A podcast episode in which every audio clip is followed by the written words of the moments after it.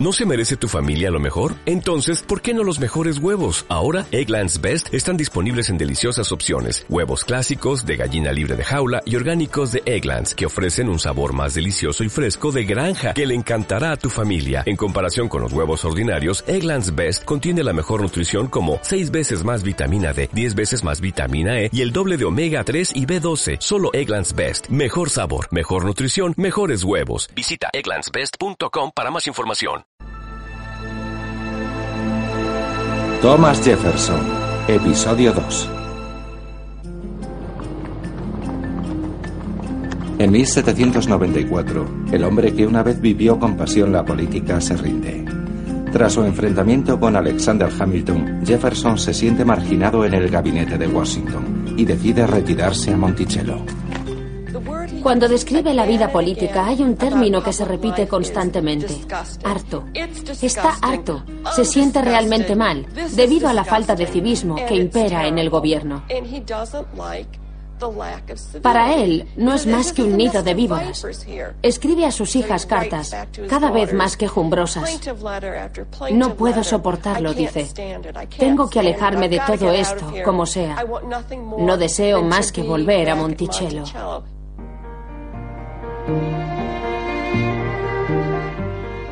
Monticello es el lugar al que siempre vuelve.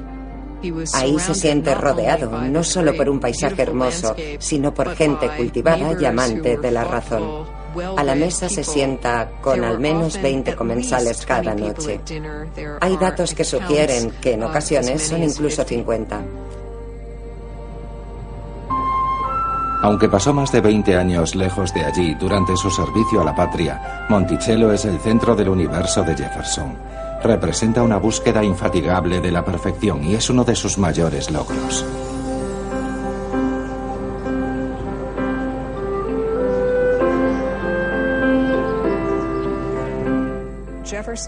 Se puede decir que Jefferson fue el único presidente que contribuyó a la arquitectura tanto como a la política. Monticello es la única residencia norteamericana considerada Patrimonio de la Humanidad por la UNESCO.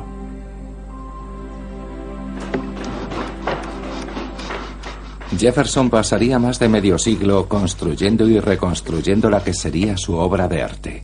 Le obsesiona la arquitectura y no deja de experimentar. Emprendió reformas en los edificios en los que vivía. En Filadelfia, por ejemplo, alquiló una casa en Market Street y llevó a cabo reformas exhaustivas, a pesar de que solo vivió en ella durante unos cuantos años. La casa de Jefferson estuvo en obras durante décadas.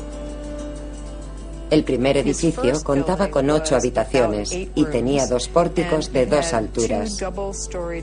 Pero lo más curioso es que nunca dio por finalizada la obra. Después pasó cinco años en Francia y llegó a admirar Europa. Eso desencadenó una revolución de sus gustos. Cuando regresó de Francia, decidió que quería incrementar el número de habitaciones de su residencia, de 8 a 21, y se puso manos a la obra. Tiró parte del antiguo edificio, construyó a su alrededor y añadió una cúpula, inspirada en las que coronaban algunos edificios que había visto en Francia. Fue la primera cúpula instalada en una casa particular en América.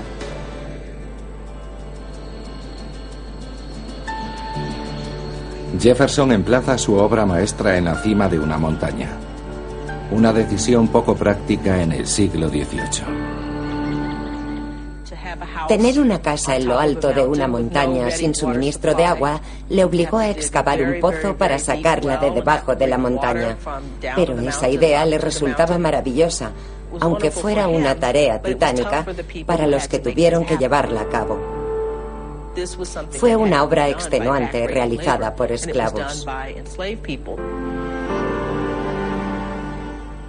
Cuando ahora visitamos el lugar, hemos de pensar en todo el esfuerzo que se necesitó para que esa casa pudiera levantarse en ese lugar.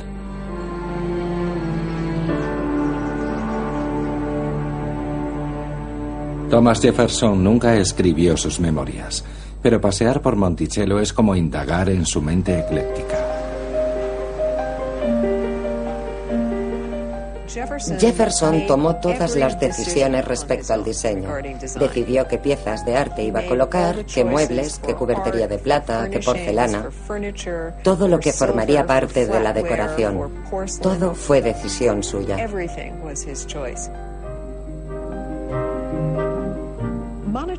Monticello es una ecléctica mezcla de decoraciones y mobiliarios que proceden de una amplia variedad de fuentes. Contaba con objetos elaborados en Virginia en la segunda mitad del 18, piezas adquiridas en Nueva York, Filadelfia, París y adornos que fueron elaborados en Monticello durante sus últimos años.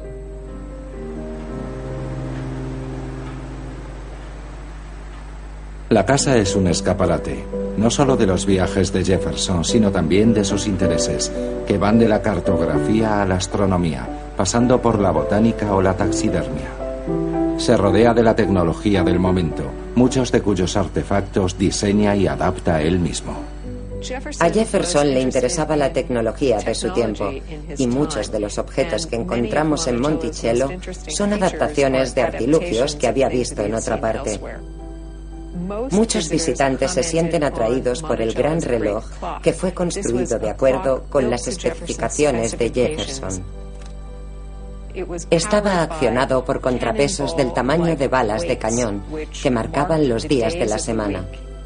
Y eso que Jefferson no tenía suficiente altura en la habitación para marcar todos los días. Muchos de los aparatos favoritos de Jefferson están en su estudio. Un carrusel de su invención le permite leer cinco libros a la vez. Y una máquina llamada polígrafo le permite producir copias instantáneas de las cartas que escribe. Sin embargo, ninguna de las 20.000 cartas que redactó en vida hacen mención de un importante dato. Su relación íntima con la esclava Sally Hemings. Su nombre real era Sarah Hemings. Sally era su apodo. No sabemos mucho de Sally Hemings, aparte de los comentarios de la gente que siempre hablaban sobre su aspecto. Tenemos datos fragmentados que sugieren que se trataba de una mujer atractiva, con una larga melena negra que le llegaba más allá de los hombros. Eso es todo. En 1774, Sally no era más que una niña cuando Jefferson la heredó junto con otros 135 esclavos. Habían pertenecido a su suegro, John Wales. Heredó más de 4.000 hectáreas de tierra y 135 esclavos, convirtiéndose así en el segundo mayor propietario de esclavos del condado de Albemarle. Toda la familia Hemings va incluida en la herencia. La familia Hemings es matriarcal. Elizabeth Hemings, que fuera concubina de John Wiles, tuvo 12 hijos. Seis de ellos eran en realidad hermanastros de la mujer de Jefferson, Martha. Esto puede resultar confuso. Una forma de verlo es que Jefferson heredó a sus cuñados. Se daban casos de familias extrañamente compuestas. La gente heredaba propiedades y personas que resultaban ser de la misma sangre que el heredero. En 1787, Sally acompaña a Jefferson a París y trabaja en su casa. Dos años más tarde se queda embarazada de su hijo. No sabemos cuándo ocurre. No sabemos en qué momento se queda embarazada. Tan solo sabemos que al final de su estancia está embarazada. Sería hacia 1789, cuando tenía unos 16 años. Jefferson quiere llevársela de vuelta a Virginia, pero Sally se niega. La ley es diferente en Francia y un esclavo no está sujeto a los deseos de su amo. Jefferson sabe que en París no existe la esclavitud y que Sally y su hermano, que había viajado con ella, pueden abandonarlo si así lo desean. Desesperado, Jefferson llega con ella a un acuerdo. A cambio de que vuelva a Virginia, promete liberar a los hijos que tenga con él cuando estos cumplan 21 años. Confió en él. Es difícil imaginar ahora que un esclavo llegara a confiar en su amo, pero ella le conocía en el contexto de su familia. y pensó que era digno de confianza. Así que aceptó volver con él a Virginia.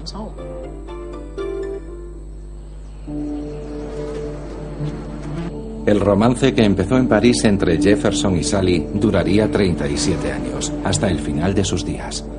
Tuvieron al menos seis hijos juntos, de los que solo sobrevivirían cuatro. Jefferson nunca hizo pública su relación ni reconoció a sus hijos, ni siquiera escribió al respecto, pero en Monticello es un secreto a voces. Resulta evidente que sus vecinos estaban al tanto de lo que pasaba en Monticello, pero se estableció una especie de código de silencio. No iban por ahí chismorreando, nos hemos enterado de que Jefferson tiene relaciones con una de sus esclavas. ¿No es terrible? Este tipo de situaciones familiares tan intrincadas eran comunes en aquella época. Se trataba de un producto de la esclavitud. Así que, aunque la gente niegue que existieron, ese tipo de prácticas estaban muy extendidas en el sur.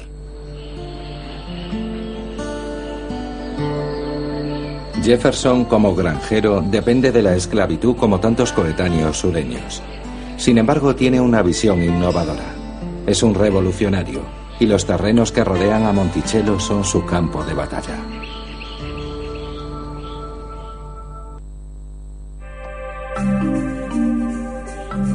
A pesar de que hoy se le recuerda por su carrera política, Thomas Jefferson prefiere verse como un granjero.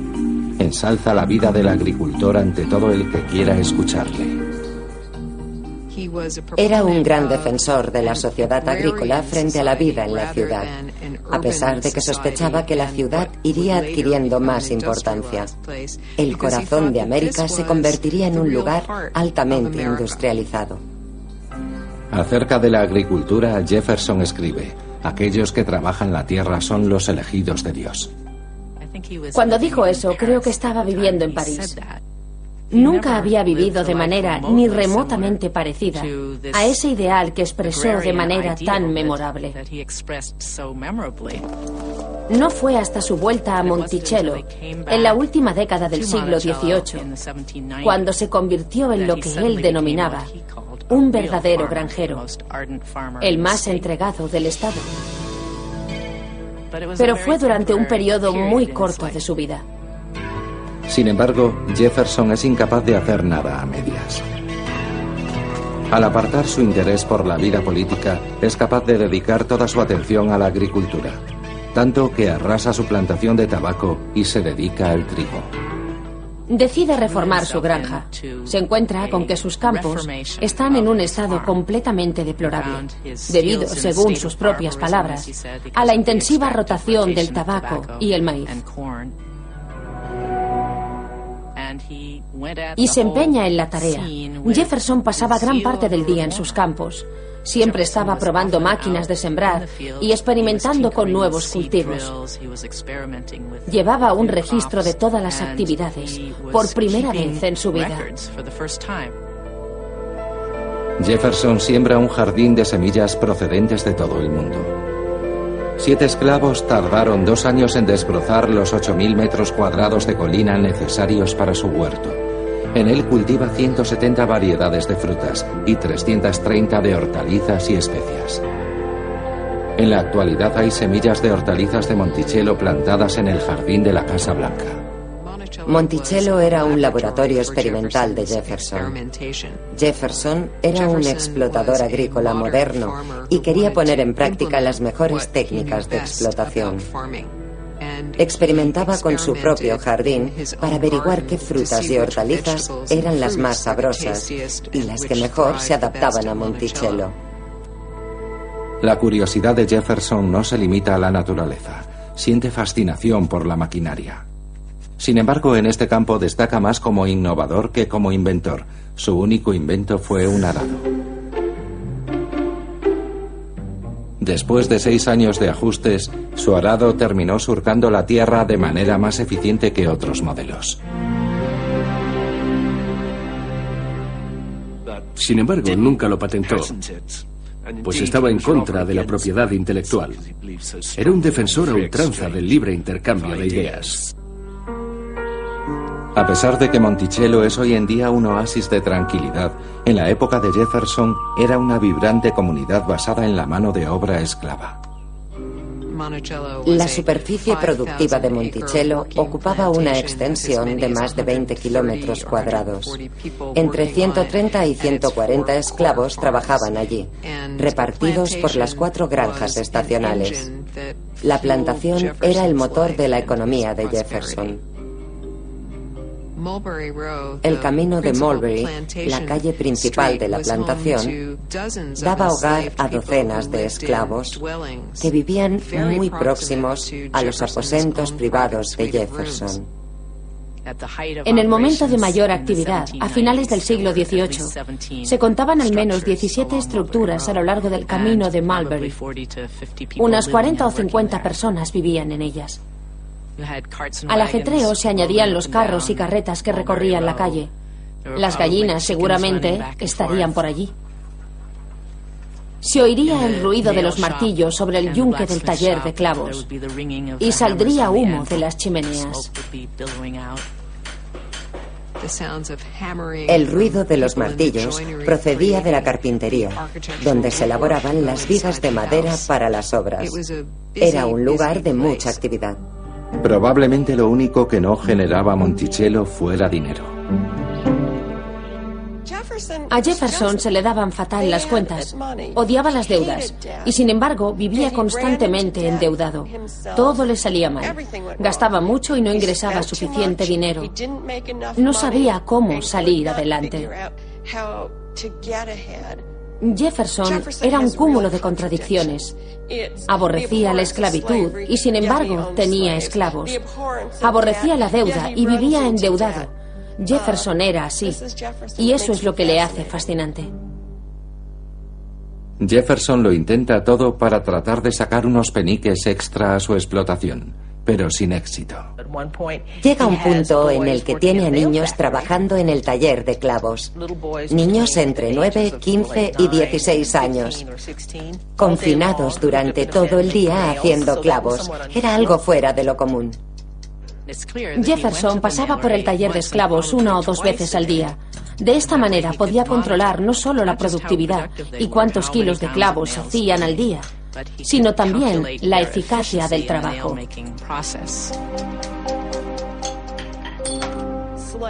La esclavitud se basa en sacar provecho económico de la gente que te pertenece, ya sean hombres, mujeres o niños.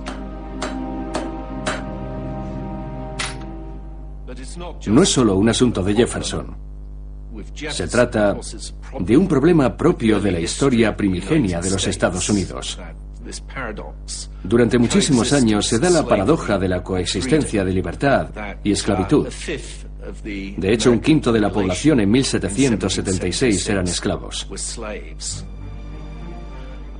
Creo que lo que realmente nos molesta de la actitud de Jefferson a este respecto es que supone una decepción. Jefferson era un hombre imperfecto que tuvo la idea perfecta de que todos los hombres éramos iguales al cabo de dos años, Jefferson se cansa de su retiro. Aunque afirma odiar la vida política, no puede mantenerse al margen de ella durante mucho tiempo. Y se encuentra con que el mundo de la política ha cambiado tanto que a los padres fundadores les resulta desconocido.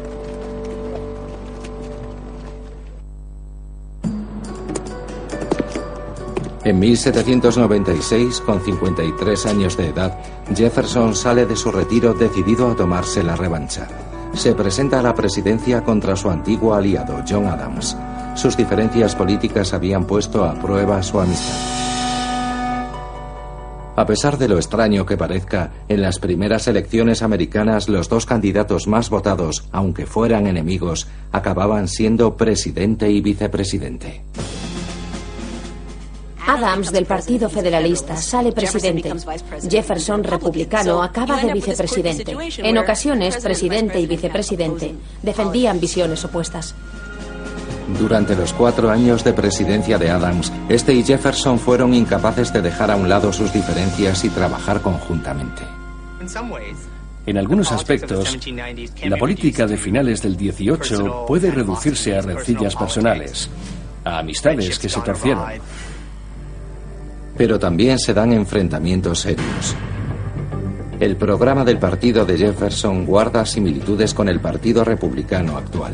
Reducción de impuestos, derechos de los estados, interpretación estricta de la Constitución y desconfianza del ejército, las grandes empresas y la religión.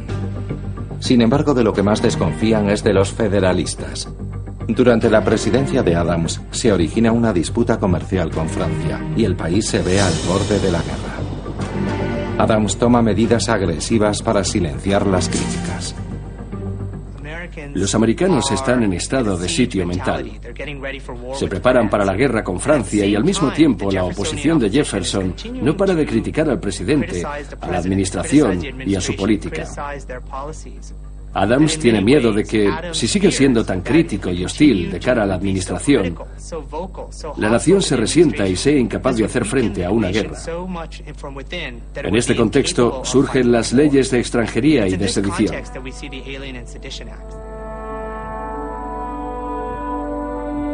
Promovidas por los federalistas y aprobadas por el presidente Adams, las leyes de extranjería y sedición criminalizan la crítica al presidente y a los miembros del Congreso. Curiosamente hay un cargo que no se menciona en la ley. El vicepresidente no estaba cubierto por la ley de sedición. Adams manda encarcelar a un hombre por decir que habría que dispararle en el culo con un cañón, pero uno puede decir lo que quiera del vicepresidente. Las leyes de extranjería y sedición representan una de las legislaciones más retrógradas a las que América se ha enfrentado. Estas leyes tuvieron mucho éxito en un principio. Demostraron ser muy efectivas y su efectividad asustó a Jefferson. En 1800 Adams y Jefferson se enfrentan una vez más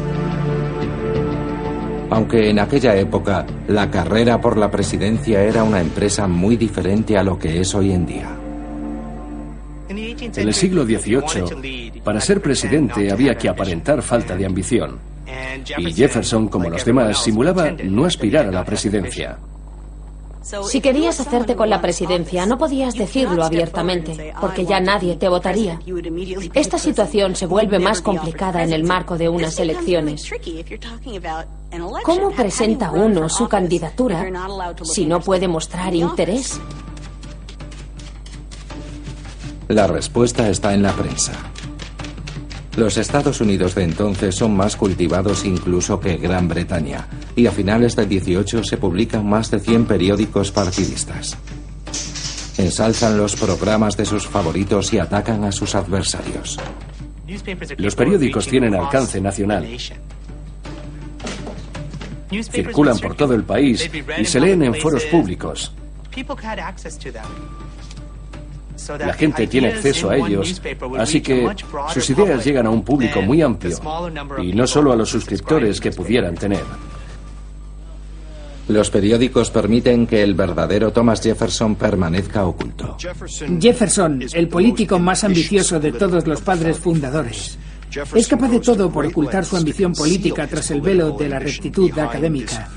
Sin embargo, es un maestro de las maniobras encubiertas y un hábil difusor de rumores. Sabe con qué periodistas contar para destapar las prácticas menos honrosas de sus rivales y lo hace realmente bien. Uno de los agentes de prensa es su amigo James Callender. De una manera u otra, Jefferson le anima y le subvenciona.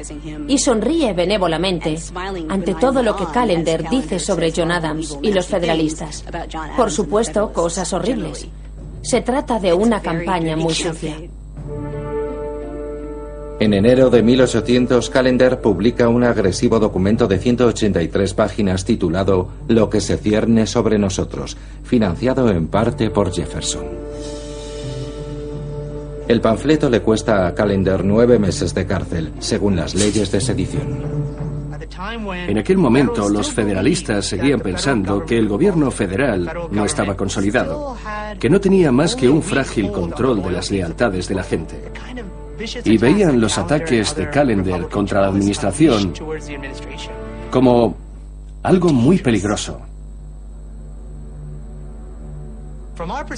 Desde nuestra perspectiva, resulta terrible que se cargue contra los editores de periódicos.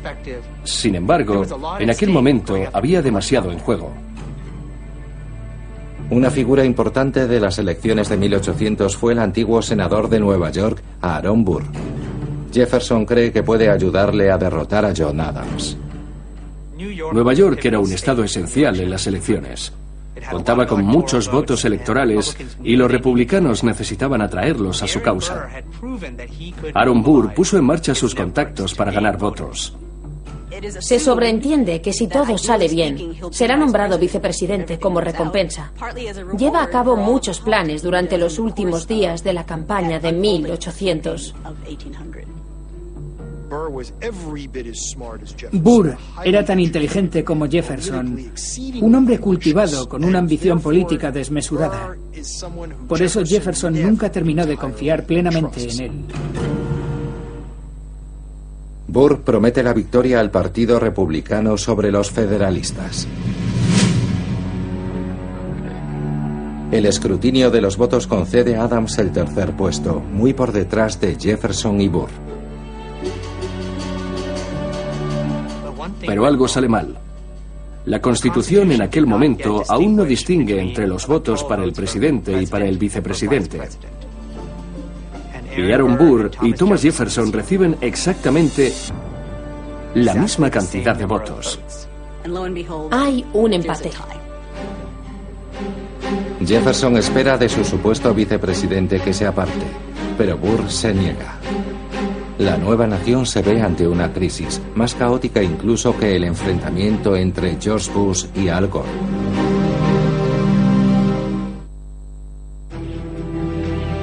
Las elecciones de 1800 terminan en empate. Thomas Jefferson opera entre bambalinas para tratar de vencer al hombre en el que pensó como su vicepresidente, Aaron Burr. La decisión recae ahora en manos de la Cámara de Representantes. Se trata de un sistema nuevo. Nadie sabe cómo funciona ni si va a funcionar.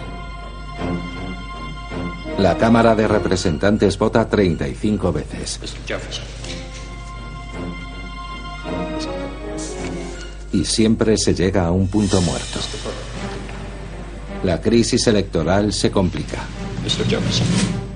Los gobernadores de Pensilvania y Virginia, ambos republicanos, empiezan a preguntarse si sería conveniente movilizar a sus milicias. La gente empieza a hablar de guerra civil y nadie bromea. Hay gente en algunos estados dispuesta a armarse y tomar el gobierno en nombre de Jefferson.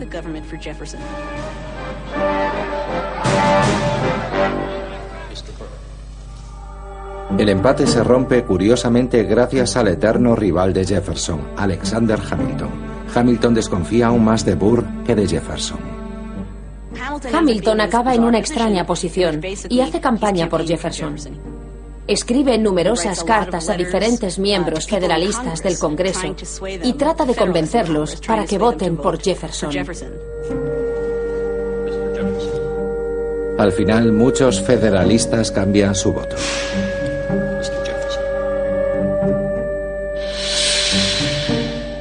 Jefferson se hace finalmente con la presidencia. Al tratarse de la tercera legislatura, hay pocos precedentes y tradición, lo que deja mucho margen para influir en la administración. Jefferson opera un gran cambio en la presidencia. Se viste conscientemente de manera algo informal. Monta su propio caballo. Se desplaza a pie en lugar de sacar el carruaje. De esta manera introduce cierto estilo informal que considera apropiado en una república, en oposición a una forma monárquica de gobierno.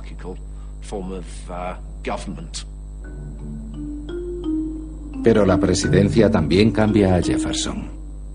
Cuando Jefferson alcanza el poder ejecutivo como presidente, se coloca en una situación interesante. Siempre desconfió del poder centralizado y de un ejecutivo demasiado poderoso. Y ahora se encuentra en esa posición, pero ocurren cosas inesperadas durante su mandato, que le obligan a mostrarse como un presidente agresivo y poderoso. Jefferson se presentó a las elecciones porque temía que con Adams y los federalistas la presidencia obtuviera demasiado poder, al igual que los demócratas bajo la presidencia de George Bush. Pero en cuanto llega a la Casa Blanca, Jefferson cambia de mentalidad y defiende la idea de un ejecutivo poderoso. Su opinión al respecto del poder federal depende a cada momento de la posición que ostenta dentro del gobierno. Cuando Jefferson está en el poder, adopta una postura muy diferente que cuando son sus antagonistas políticos los que mandan. Después de solo dos meses en el cargo, Jefferson decide ejercer su poder contra una amenaza que se cierne sobre la marina comercial. Los piratas del norte de África. En el siglo XVIII, incluso un poco antes, los piratas empiezan a atacar y capturar barcos americanos, lo que supone un gran gasto para el país. Desde la perspectiva actual, se consideraría un acto terrorista. Para Jefferson, asegurar el libre comercio en un mundo que no estaba organizado según la idea del libre comercio era un verdadero reto. Este fue el origen de lo que se convertiría en la guerra berberisca. En mayo de 1801, el Pachá de Trípoli declara la guerra a Estados Unidos. Jefferson opina que la única manera de afrontar eficazmente la situación es aplastar militarmente al Pachá. Jefferson aprendió un par de cosas durante la revolución en Virginia, cuando las cosas acabaron desastrosamente mal para él.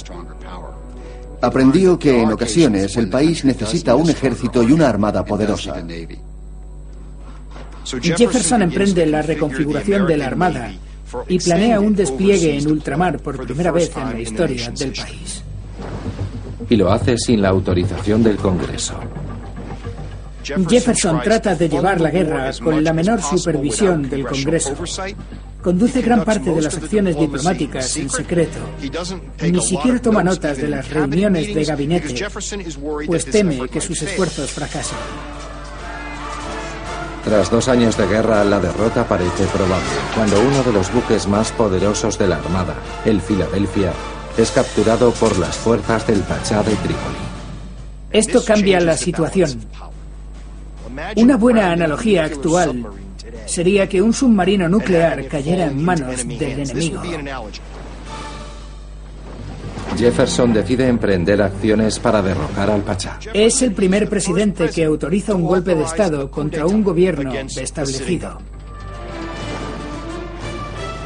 Los marines de los Estados Unidos llegan a Trípoli y el Pachá se rinde enseguida. Para Jefferson es una victoria aplastante. Su arriesgada maniobra ha dado resultados. Pero este ejercicio de poder presidencial no es un incidente aislado. Jefferson dedica mucho tiempo a intentar conciliar sus ideales de su declaración de independencia con la dura realidad de la nación. Esta situación requería que considerara qué hacer con tanto poder. En ningún momento tuvo que enfrentarse a este problema, salvo cuando tomó la decisión de adquirir Luisiana. En 1803, el gobierno francés se encuentra sumido en un gravísimo problema financiero. Napoleón participa en la compraventa de territorios americanos y Jefferson reacciona.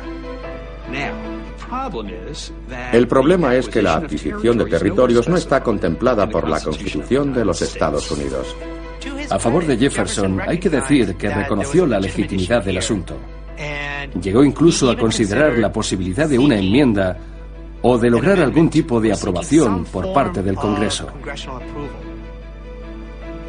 Pero cuando Napoleón sugiere que podría salir del trato, Jefferson sabe que ha de actuar con rapidez.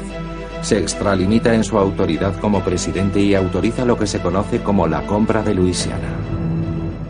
Jefferson se presentó a la presidencia como construccionista estricto y sin embargo en 1803 dobla el tamaño del país con una simple firma. La Constitución no otorga poder al presidente para anexionar territorio, pero Jefferson lo hace para fortalecer la seguridad nacional.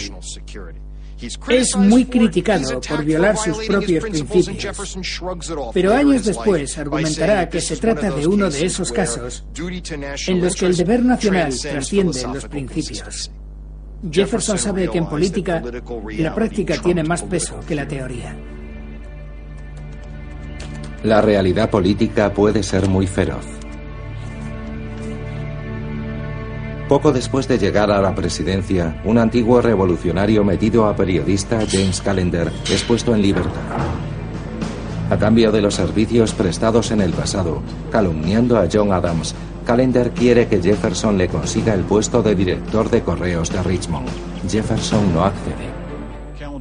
Callender se siente traicionado por Jefferson. Siente que el trabajo que prestó por una causa justa no ha sido elogiado como merecía. Furioso, Callender dirige su prosa envenenada contra su antiguo jefe, y el resultado es devastador. Callender destapa que Jefferson mantiene una relación con una joven esclava, Sally Hemings, y que tienen varios hijos.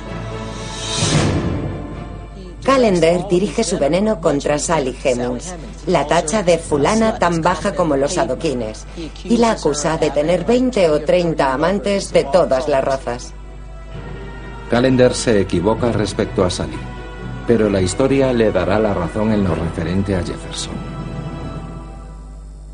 Sus adversarios están encantados. Se escriben poemas satíricos y sus caricaturistas son más creativos que nunca. Pero Jefferson nunca responde a los ataques. Le duele ver cómo su vida personal es rebajada de esa manera en los periódicos. Le duele ver cómo se calumnia a su familia. Pero aunque el escándalo ofende personalmente a Jefferson, no le afecta en lo político. Dos años después, cuando Jefferson vuelve a presentarse a la presidencia, arrasa las elecciones. Las cosas que en la actualidad nos irritan de nuestros líderes, como los escándalos sexuales que seguimos con morbo, no tenían el mismo tirón en 1800. En comparación con su primer mandato, Jefferson, al igual que muchos presidentes reelegidos, protagoniza un segundo mandato tedioso, recordado por un desastroso embargo contra Gran Bretaña y Francia. En 1809 las cargas de su vida personal finalmente hacen mella en él. Al final del segundo mandato se le ofrece la posibilidad de gobernar por tercera vez. Pero la idea le sobrepasa. James Madison, su protegido, jura el cargo mientras Jefferson, ya con 65 años, monta en su caballo y se aleja. No volverá a poner un pie en Washington.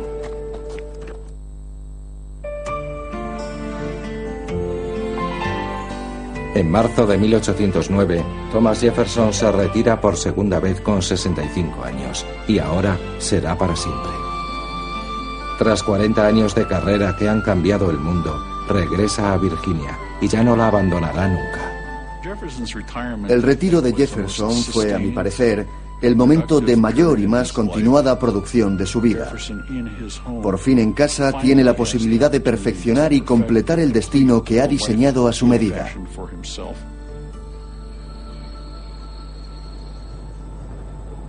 Para Jefferson, una vida perfecta significa familia, algo de lo que dispone en abundancia. Su hija Martha se muda junto con su marido y las 21 habitaciones de Monticello se llenan de nietos. En 1809 son ocho. Nacerían tres más en Monticello. Pero Jefferson tiene además una familia secreta con Sally Hemings. Durante los últimos 20 años, la esclava ha dado al padre fundador tres hijos y una hija.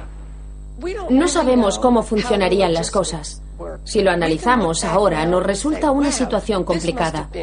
Todo aquel que ha estado en Monticello se habrá dado cuenta de que no es una casa tan grande. Por un lado estaba la familia Blanca, que recibe muchísimo cariño y afecto. En sus últimos años, Jefferson se dedica en cuerpo y alma a ellos, pues los quiere con locura. Y por otro lado están sus hijos negros, que no reciben nada de eso. Los hijos que tiene Jefferson con Sally no viven en la casa principal. pero Jefferson los educa y trata de enseñarles un oficio. Jefferson no era el típico padre de familia que vive en una ciudad y que todos los días va y vuelve del trabajo en transporte público. Jefferson era un patriarca, era propietario de esclavos. Tenía gente en propiedad. Era el amo de Monticello en un sentido muy, muy literal. Incluso en su retiro, Jefferson no descansa. Recibe un flujo constante de visitas y recupera su amistad con John Adams. Intercambian más de 100 cartas durante los últimos cuatro años de sus vidas. Finalmente, Jefferson decide crear una universidad a escasos kilómetros de Monticello. En sus últimos años, Jefferson se centró en la creación de la Universidad de Virginia.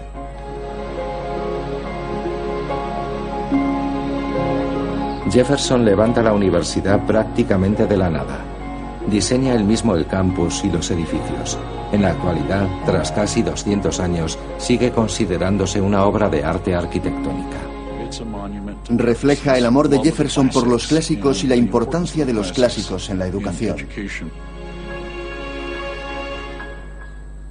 Planificó todos los aspectos posibles, desde la comida que les sería servida a los estudiantes hasta sus programas lectivos, pasando por los libros que debían leer. Jefferson veía a la Universidad de Virginia como un alma mater del enfoque político de Virginia y del sur. Quería crear una institución que perpetuara ese legado político.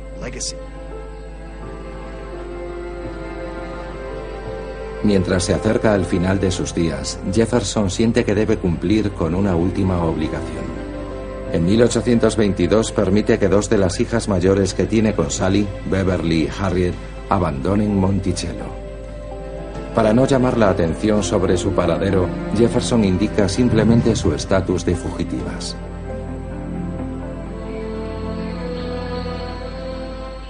El 4 de julio de 1826, en una sofocante tarde de verano, la nación celebra el 50 aniversario de la Declaración de Independencia, mientras su autor muere en su habitación de Monticello.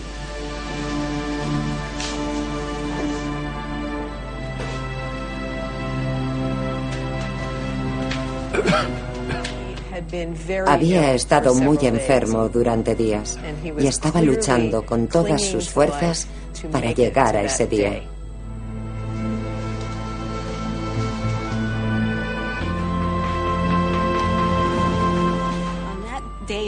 Quería morir después de ese día tan señalado, que resumía todo lo que había ocurrido hasta entonces.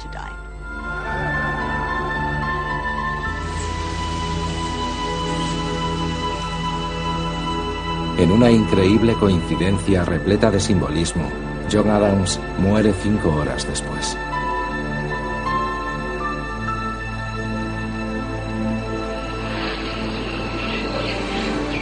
Cuando muere Jefferson, Monticello muere con él. Tenía problemas económicos desde hacía años. En 1815, sus libros, que formaban la mayor biblioteca privada de América, fueron vendidos al gobierno. Se convirtieron en la base de la biblioteca del Congreso. A pesar de ello, Jefferson murió arruinado. Cuando murió Jefferson debía 107 mil dólares. Unos 2 millones de dólares de nuestro tiempo. Su estilo de vida derrochador fue un factor decisivo, pero se añadían también las deudas que había heredado de su suegro y un préstamo realizado a un vecino.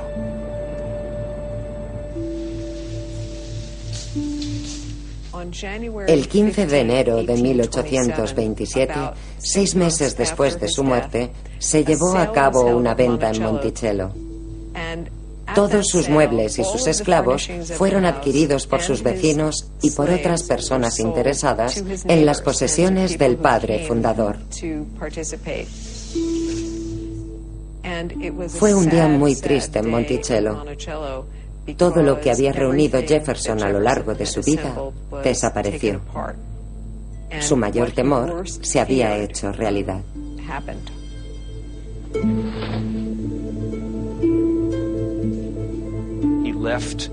Dejó a su familia en tal estado de endeudamiento que liberar a los esclavos era algo inconcebible. Niños de 9, 10 y 11 años fueron separados de sus familias. La escena de aquel día en Monticello fue devastadora. Las familias se rompían sin saber qué les depararía el futuro o a quién serían vendidos. Tuvo que ser de una tristeza inimaginable.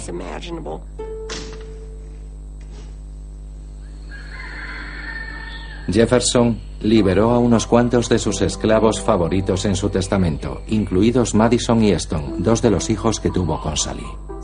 Sally Hemings no fue liberada oficialmente junto con sus dos hijos, pero parece ser que le pidió a la hija de Jefferson, Martha, que le diera la libertad de manera oficiosa. Deme mi tiempo fue la expresión que utilizó. No sabemos qué hizo una vez libre, salvo probablemente mantener la casa que ocupaba con sus dos hijos. Al final de su vida, vivió en lo que ahora es la calle principal oeste en Charlottesville, entre la universidad y la ciudad. Supongo que tuvo la sensación de que su vida había merecido la pena, ya que al menos pudo ver libres a sus hijos. Fuera cual fuera la decisión que tomó, al final de su vida, supo que sus hijos estaban en una situación mucho más propicia que la mayoría de los afroamericanos de su tiempo. La propiedad de Monticello se pone a la venta. Y en 1828, Uriah Levy, el primer judío comodoro de la Armada de Estados Unidos, la compra y la restaura. En 1923 sus descendientes venden la casa a la fundación sin ánimo de lucro Thomas Jefferson, que se ha hecho cargo del edificio hasta hoy. Levy fue discriminado en la Armada y sentía una conexión particular con Jefferson a través del Estatuto de Libertad Religiosa de Virginia. Aquello hubiera sido del agrado de Jefferson, ya que el Estatuto de Libertad Religiosa es uno de los tres únicos documentos que ordenó grabar en su lápida. Jefferson era un maestro de lo que hoy podríamos llamar imagen de marca. Era un maestro a la hora de crear su propia imagen, lo que incluía diseñar su propia lápida. Por supuesto, se ensalzan sus logros filosóficos, la Declaración de Independencia, el Estatuto de Libertad Religiosa y la creación de la Universidad de Virginia, y se minimiza cualquier aspecto controvertido. Thomas Jefferson gestionó su propio legado hasta el final. Diez días antes de su muerte, con 82 años, escribió una carta en la que se disculpaba de no poder asistir a la celebración oficial del cincuentenario de la Declaración de Independencia, pero envió un pensamiento por escrito. Todas las miradas están posadas sobre los derechos del hombre. Que este retorno anual a aquel día nos ayude a recordar nuestros derechos y nuestra férrea devoción por su cumplimiento reiteró una vez más sus ideas sobre la historia y el futuro de la humanidad y sus esperanzas de autodeterminación de los pueblos. Todos se fijarían en la Revolución Americana para tomar buen ejemplo e inspiración de ella. Supongo que así es como hubiera querido que le recordáramos.